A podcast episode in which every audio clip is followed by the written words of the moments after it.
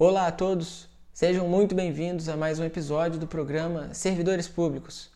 Eu sou o Jarbas Domingos e o tema de hoje será: Nem sempre professores da educação básica recebem o salário devido.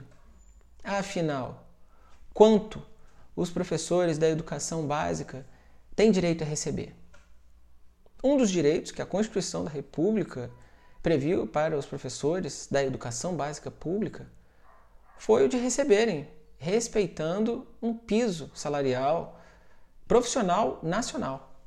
E o que seria esse piso salarial profissional nacional? Seria o valor abaixo do qual nenhum ente federativo, União, Estados, Distrito Federal ou municípios pode pagar para os seus professores em início de carreira.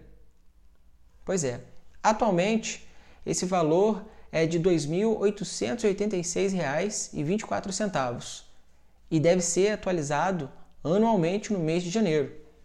Além disso, esse valor é referente aos professores com uma carga horária de 40 horas semanais.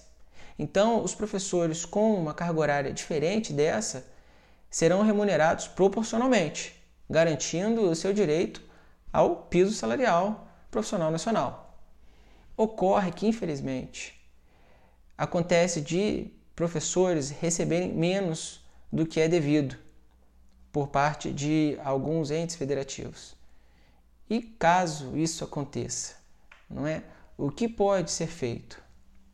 Pois bem, caso isso aconteça, né? caso um professor da educação básica receba é, como vencimento base um valor abaixo do piso salarial profissional nacional, ele poderá propor uma ação judicial pedindo a correção do valor da sua remuneração base e uma indenização pelos valores pagos a menor anteriormente.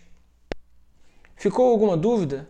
Você que é professor, servidor público, fique à vontade para entrar em contato pelo e-mail ou pelo número de WhatsApp na descrição. Até o próximo episódio do programa Servidores Públicos.